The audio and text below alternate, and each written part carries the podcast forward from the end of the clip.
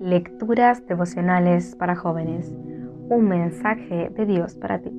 Cortesía del Departamento de Comunicaciones de la Iglesia Adventista del Séptimo Día de Gascue en Santo Domingo, capital de la República Dominicana, en la voz de Jack Enríquez.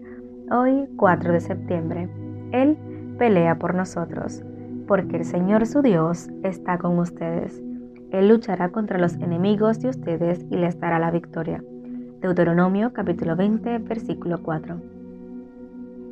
El general Gustavo Rojas Pinilla había accedido al poder el sábado 13 de junio de 1953, cuando le dio un golpe de Estado al presidente conservador Laureano Gómez.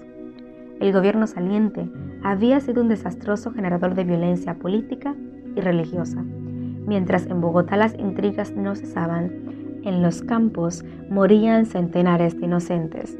Un día, llegaban noticias de decapitaciones masivas en una vereda, otro de descuartizamientos en la montaña, otras más de familias incineradas en la llanura. El sadismo y el horror estaban a la orden del día. Las imágenes de niños desmembrados muestran la intención de exterminar al enemigo desde la cuna. Parte del pueblo vio en Rojas a un Salvador y le abrió las puertas para que tomara el poder. Miles los recibieron con esperanza. Se pensó que con la llegada de un militar al poder, las cosas cambiarían, pero no fue así.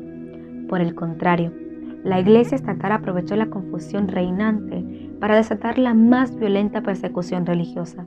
La Iglesia adventista que luchaba por afirmarse y abrirse espacios en el país no escapó de las atrocidades que trajo consigo la intolerancia de los líderes espirituales de la época. Nuestras escuelas eran cerradas, las capillas y los templos eran quemados o bombardeados, los líderes de las iglesias eran encarcelados y los miembros en las zonas rurales eran despojados de sus pertenencias, acosados día y noche y asesinados. Fue entonces cuando la Iglesia Adventista Mundial se unió en oración y ayuno para la liberación del ferreo sistema. Entonces se cumplió la promesa del pasaje de hoy. No había internet, ni Twitter, ni WhatsApp, ni Facebook, pero de manera impresionante la nación salió a las calles a pedir la renuncia del presidente. A las 3.30 de la madrugada del viernes 10 de mayo, Rojas se rindió. Dijo que se iba sin pelear porque no quería ver sangre. Salió del palacio bajo una fría lluvia. Dios peleará siempre por sus hijos porque Él es nuestro estandarte. El que pone y quita reyes y gobernantes es el mismo que ama a su iglesia.